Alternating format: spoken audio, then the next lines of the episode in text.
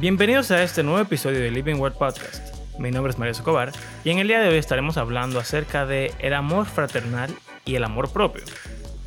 Resulta que Abraham estaba escuchando una predicación y parece que el dicho de Jesús de ama a Dios y ama a tu prójimo como que no quedó muy claro. Aquí vamos.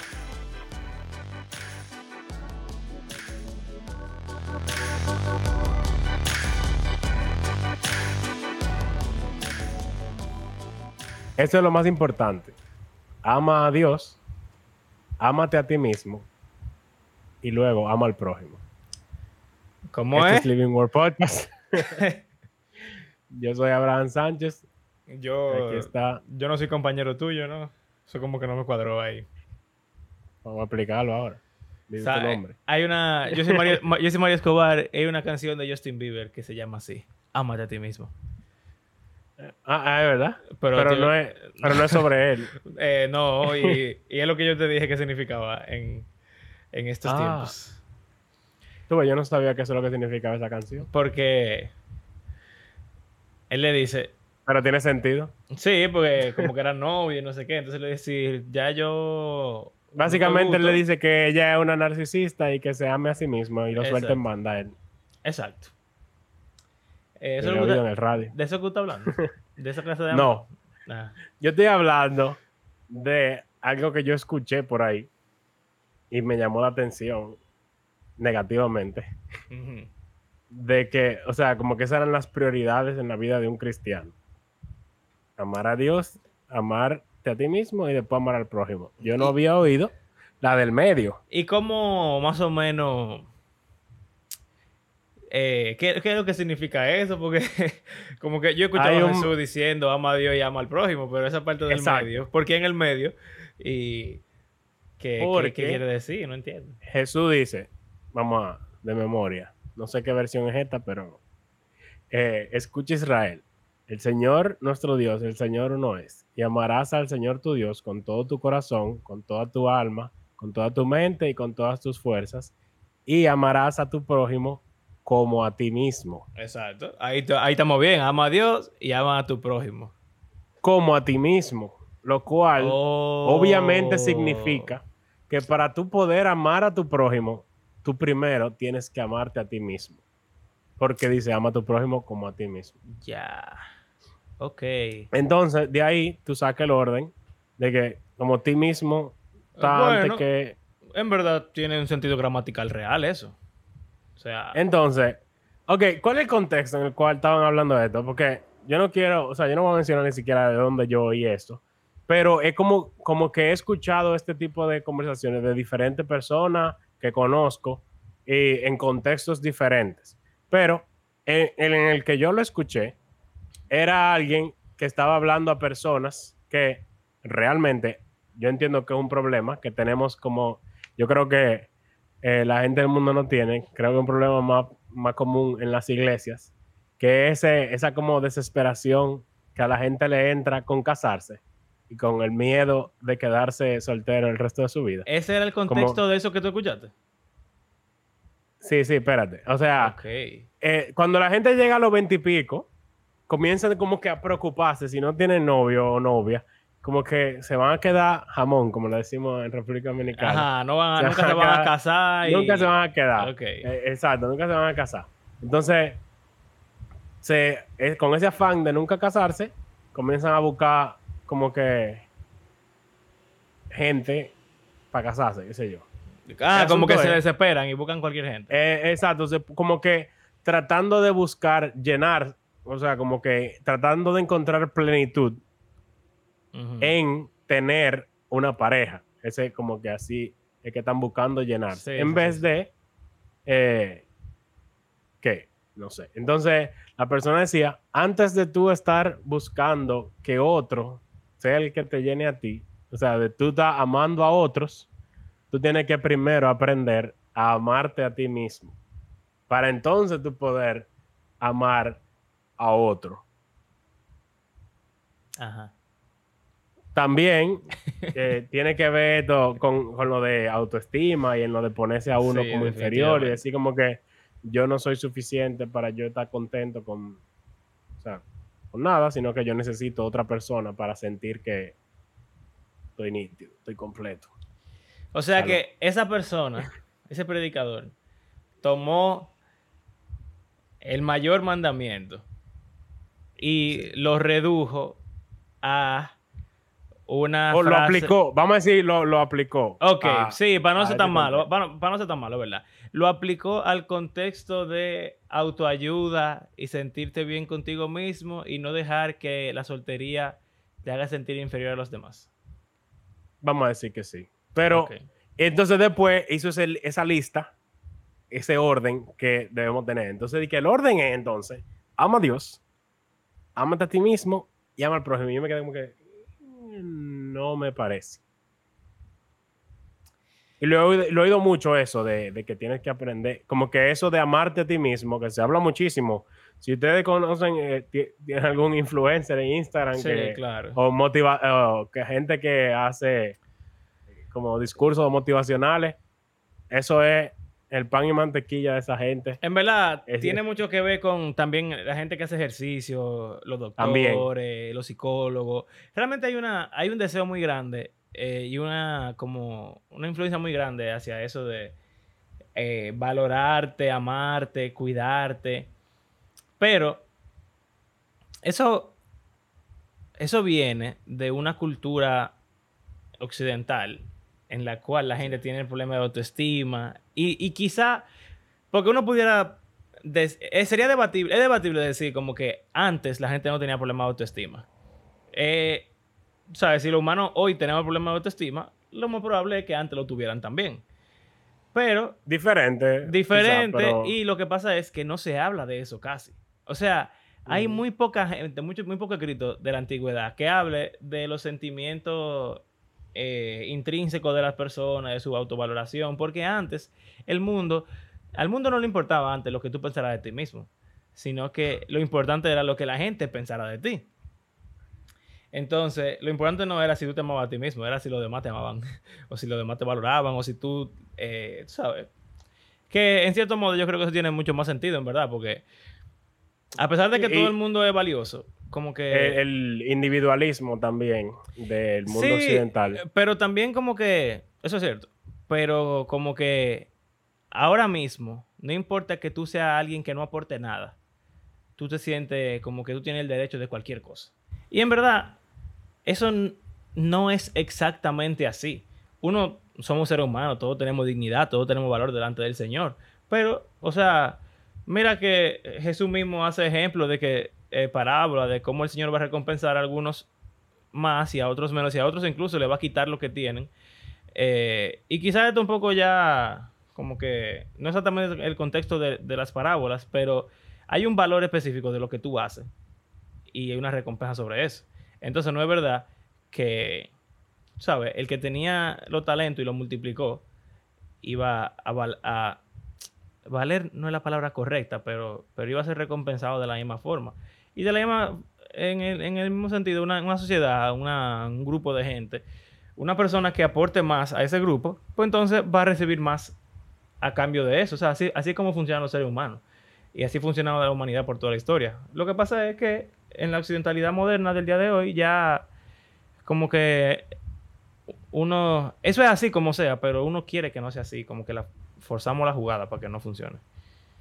No sé qué tú crees de eso yo, o sea, no, yo no me puse a analizar como que el por qué enseñamos ese tipo de cosas, sino que me puse a pensar en cómo eso es, me parece, sea antibíblico. aunque sea como me sonó. Eso. Eh, sí. ese orden. Porque, ¿por qué lo digo? Yo diría que el ser humano se ama a sí mismo por defecto según lo que vemos en la Biblia. No sé lo que diga otra gente, pero en la Biblia es muy recurrente el decir de que, bueno, ese, ese mismo cosa de ama al prójimo como a ti mismo. En vez de decir, eso significa tú tienes que aprender a amarte a ti mismo para poder amar a otro. Lo que yo entiendo que dice es que de por sí tú te amas a ti mismo. Exactamente, él está asumiendo que ya tú te eh, amas. Eh, tú, o sea, la idea de esto es como lo dice en otro pasaje que le llama la regla de oro, que trata a los demás como tú quieres que te traten a ti. Es lo mismo. Es lo mismo, en otras palabras. Exacto. Entonces, juntando esas dos cosas, yo veo que tú quieres que te traten bien.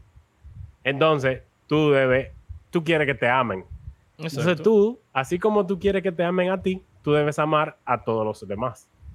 Incluso con esto de las relaciones, yo diría que en vez de enfocarte en amarte a ti mismo, tú deberías enfocarte en amar a otros, no Exacto. románticamente.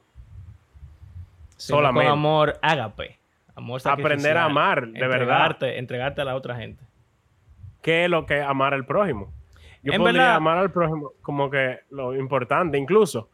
Bueno, di lo que tú vas a decir. Que... Yo creo que que una parte, una, una palabra que nos ayudaría como a entender mejor eso es la palabra egoísmo. O sea, el egoísmo es el amor propio. Porque, porque tú quieres todo para ti. Y ya todos los seres humanos somos egoístas por default, como tú dices. Entonces, eh, o sea, nadie, eso de que amas a ti mismo, todo el mundo ya es egoísta. Lo que pasa es que ese, ego- ese egoísmo hace incluso que uno se odie a sí mismo. Que Exacto. Eso es lo heavy de, de la humanidad. Una- forma diferente de uno amarse es odiarse. Sí. Es irónico, pero somos Bueno, expertos en hacer ese tipo de cosas. Dicen que del amor al odio hay, hay una línea muy fina. Y mira cómo las relaciones se dañan fácilmente y terminan súper mal. Y yo creo que es algo parecido. O sea, tú te puedes matar a ti mismo. Y eso puede convertirse en un odio hacia ti. Porque en realidad, en realidad, en realidad, también es otra cosa. Es reconocer que todos estamos dañados y rotos Sí. en, un- en una forma fundamental. Entonces, el que se ama tanto a sí mismo, el que es tan egoísta, no, no quiere aceptar o no quiere enfrentar esa situación. Y entonces lo que termina siendo tóxico hacia sí mismo y hacia los demás, y eso se vuelve un lío. Entonces, eh, o sea, yo, yo creo que Jesús está como que dándole la vuelta a esa situación. Y como tú bien dices, no tiene nada que ver con, dije, con tu autoestima, porque, eh, o sea, de nuevo, esa gente no pensaba así en, en ese momento. O sea, eso no era algo eh, Es, es raro. relevante. Porque- Eso no era relevante realmente en esa época. Incluso tú decís, tú pones amar a Dios y amar al prójimo separado por algo en el medio de ti mismo. Me, me, me pone a pensar en Juan, que escribe en su primera carta. Tú dices que amas a Dios y no amas a tu prójimo. Entonces tú eres un hablador, tú eres un mentiroso. Claro, Porque el que no ama al que ve, no ama a Dios que no ve. Entonces, tú no puedes decir que eh, el amor propio está ahí, porque Juan básicamente está diciendo, amar a Dios y amar al prójimo son mismo. casi intercambiables. Si tú no puedes tener uno sin tener el otro. Entonces, no, no sé.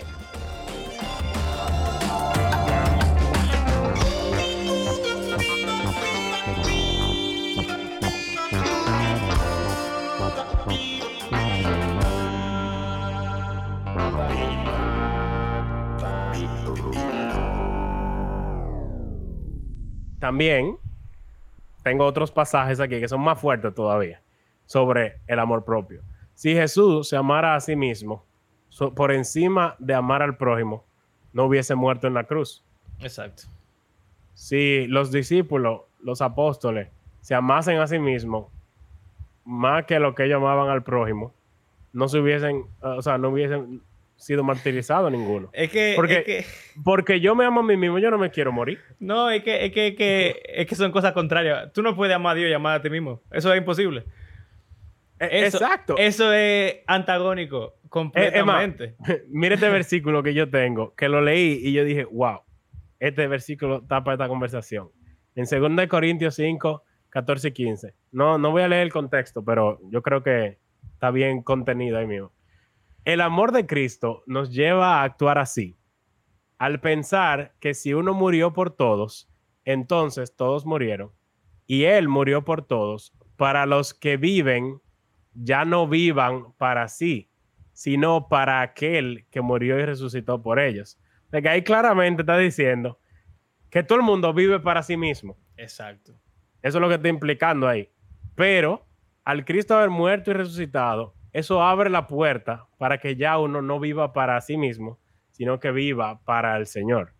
Exacto. Entonces, También, eh, por ejemplo, en los evangelios, cuando Jesús dice a los discípulos que lo sigan, Él le dice, todo aquel que ame padre, madre, hermana, hermanos, esposa, casas, hijos, incluso a su propia vida, más que a mí, Mm. no es digno de mí.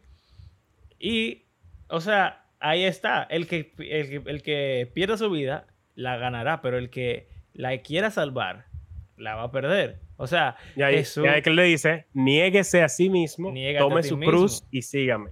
O sea, como rayo. Y otras otros evangelios dicen odiar. No es eh, amar más o amar menos. Es que tú tienes que odiar a tu padre y a tu madre. Obviamente, sabemos Sí. que no significa odio de que el sentimiento y todo eso, pero la palabra vale ahí. O sea, amar a Dios significa no amarte a ti, en cierto modo. Significa Exacto. amarlo más a Él. ¿Y qué significa eso? Bueno, Dios quiere que uno se sacrifique. O sea, la naturaleza de Dios es el amor sacrificial. Y el sacrificio significa eh, aceptar o incluso procurar un mal hacia ti, algo que te pueda perjudicar por el beneficio de otro. Entonces, Exacto. Sí, ¿Qué sí, tanto? Bueno, Jesús es el mejor ejemplo. ¿Qué exactamente. tanto tú te puedes, qué, qué tanto tú puedes dar de ti mismo, incluso vida tu propia vida, para que otros eh, escuchen el mensaje, puedan ver a Cristo en ti? Pablo, En Pablo Romanos, se gozaba con que lo estaban eh, matando, básicamente. sí. Él decía que él estaba siendo parte de los padecimientos de Cristo. Él se identificaba, identificaba el sufrimiento, lo- eh, la tortura, la muerte que él iba a tener eventualmente. Con, él estaba diciendo como que, wow, yo estoy imitando a Cristo full. Exacto. Eh, eh, Pablo dice, por ejemplo, que cualquier... a- nadie muere por otra persona. Hay veces que alguien moriría por una persona buena, pero Dios muestra su amor para con nosotros en que siendo aún pecadores, Cristo murió por nosotros. Y esa es la misma idea. O sea, una persona no se sacrifica por otra así como así. Eso no es normal y no es fácil porque uno se ama a sí mismo.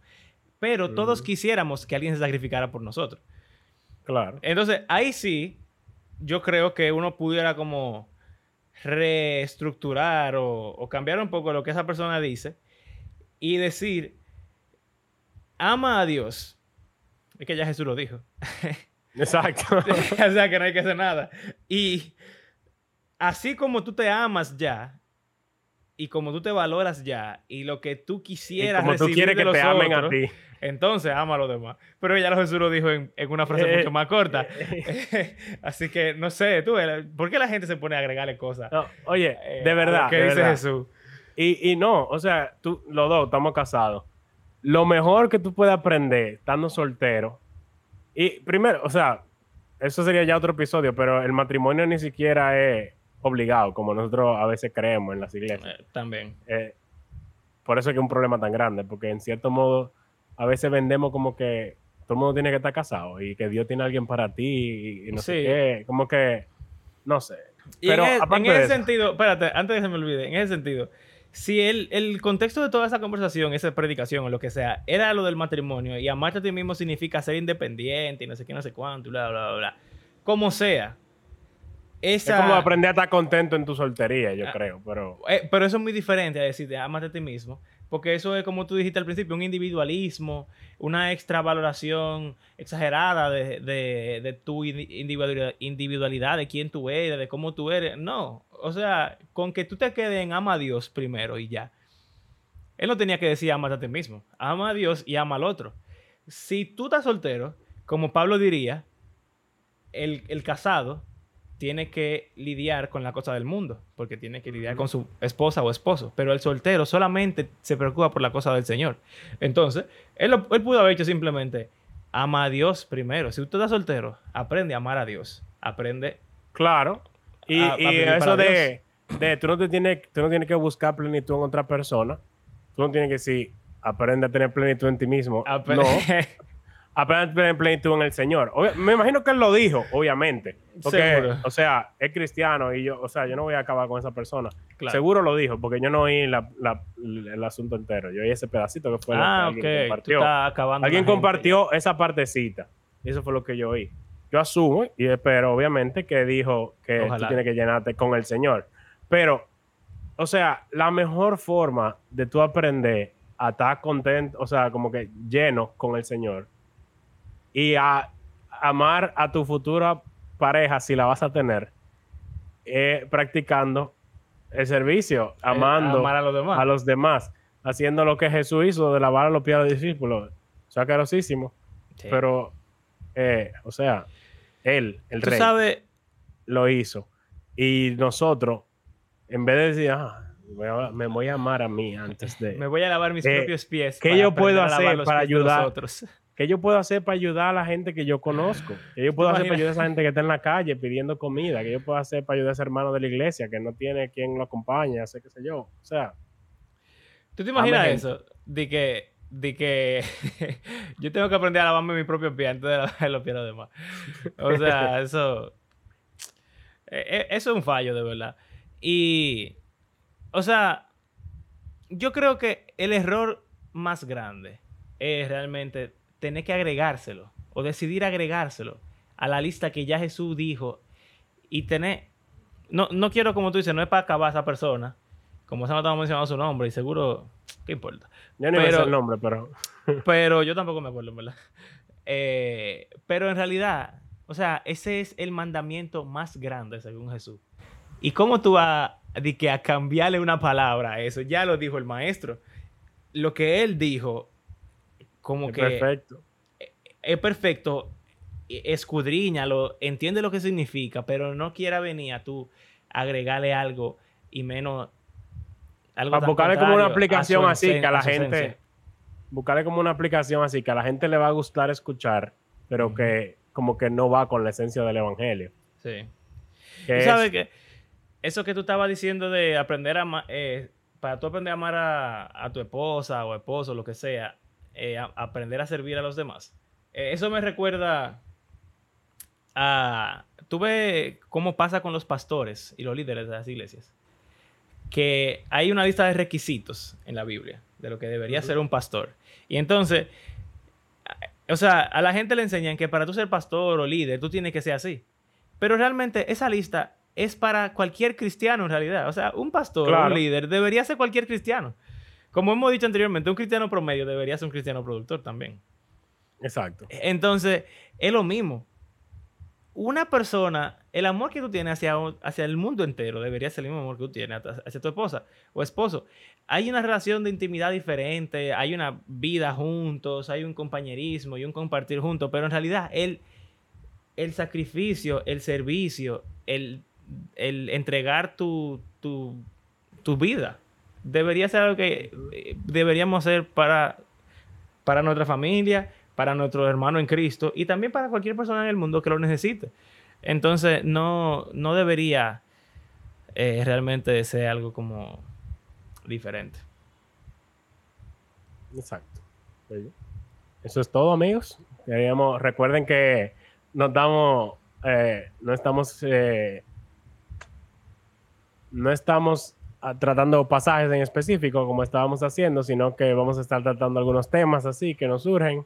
O si ustedes su- le llama alguna atención algún tema, nos pueden contactar ah, y podemos hablarlo. Tenemos así, eh, vamos a hacer varias semanas de temas así interesantes. Y, y nada, amen a Dios y amen a su prójimo. y entendemos que eso es suficiente. Exacto. Eh, y haciendo eso, tú aprendes lo que realmente, o sea, tú vas a estar completo. o sea, también Pablo dice, nadie tenga un concepto de sí mismo mayor que el que debería ser. O sea, valórate como tú, valórate, o sea, tú, no, no valórate, simplemente reconoce lo que tú eres. Que tú eres Claro. buen mozo, tú eres inteligente, tú eres fuerte, tú eres, qué sé yo, hábil en alguna área, lo que sea, reconoce. tú eres imagen de Dios. y valora y Cristo, exactamente o sea, Cristo murió y resucitó por ti. y te invita a ser parte de su familia y de su reino, de su cuerpo, de su templo. O sea, Pero, pero, recuerda también que tú estás lleno de asqueroso y repulsivo pecado que daña al mundo. Y lo que daña al mundo es, somos nosotros también. Entonces, no tengamos un, ma- un mayor concepto. O sea, yo soy bien, soy, pudiera ser increíble porque soy la imagen de Dios, pero también soy muy malo porque negué eso. porque la, la manchamos. Exacto. Y para arreglarla, pues entonces tengo que dejar de amarme a mí y amar a los otros. Ya, hacer lo que Jesús hacía, eso es todo. Exacto, como dice Pablo, Pablo en Filipenses, dije, señores, esto es lo que ustedes tienen que hacer. Tengan ustedes el mismo sentir que de Cristo. Ya. ya. o sea, muchas veces nosotros en las predicaciones y eso se, se habla tanto para decir algo tan sencillo. Simplemente queremos ser como Cristo. Yo creo que si, si la gente interactuara más, todo el mundo, en vez de una sola gente decir tanta cosa, tanta cosa, como sea, se aprendería lo mismo que se quiera aprender o incluso mejor y, y, fuera. Porque cuando la gente habla mucho, mira lo que nos pasa en este podcast, cuando uno habla mucho, uno habla muchísimo disparate. Entonces. Si tú cortas, tú puedes sacar 10 minutos que tienen toda la información que se, que se dice. Y ya, entonces hay que hablar menos y hacer más. Pues, nada. Bueno, pero creemos que, la, que, las conversaciones son formas útiles. Sí, claro, o sea, no eso es. Nosotros, sino ustedes participen con sus amigos y conocidos también. Exacto, o sea, es diferente una conversación entre A y B en la que uno como que aprende del otro y discute. A, un monólogo en el cual A dice solamente todo lo que tiene en la mente. No son, no son malas ninguna, pero mi punto es que la gente habla demasiado, inventa demasiado con las dichos de Jesús y deberíamos seguirlo ya.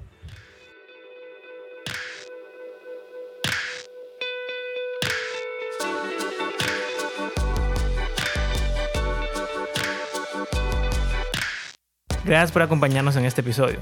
Les recordamos que hacemos este podcast porque creemos que la Biblia es un libro que está vivo y que tiene el poder de Dios para transformar a sus lectores y también todo el mundo. Recuerden que en las siguientes semanas estaremos teniendo episodios cortos acerca de temas variados, no se lo pierdan. Si disfrutan nuestro podcast pueden seguirnos en las redes sociales, suscribirse a nuestro canal de YouTube y si quieren apoyarnos económicamente pueden hacerlo en nuestras plataformas de PayPal o Patreon. Como de costumbre queremos agradecer a cada una de las personas que ha convertido nuestro podcast en parte de su rutina semanal. Y será hasta la próxima. Hasta luego.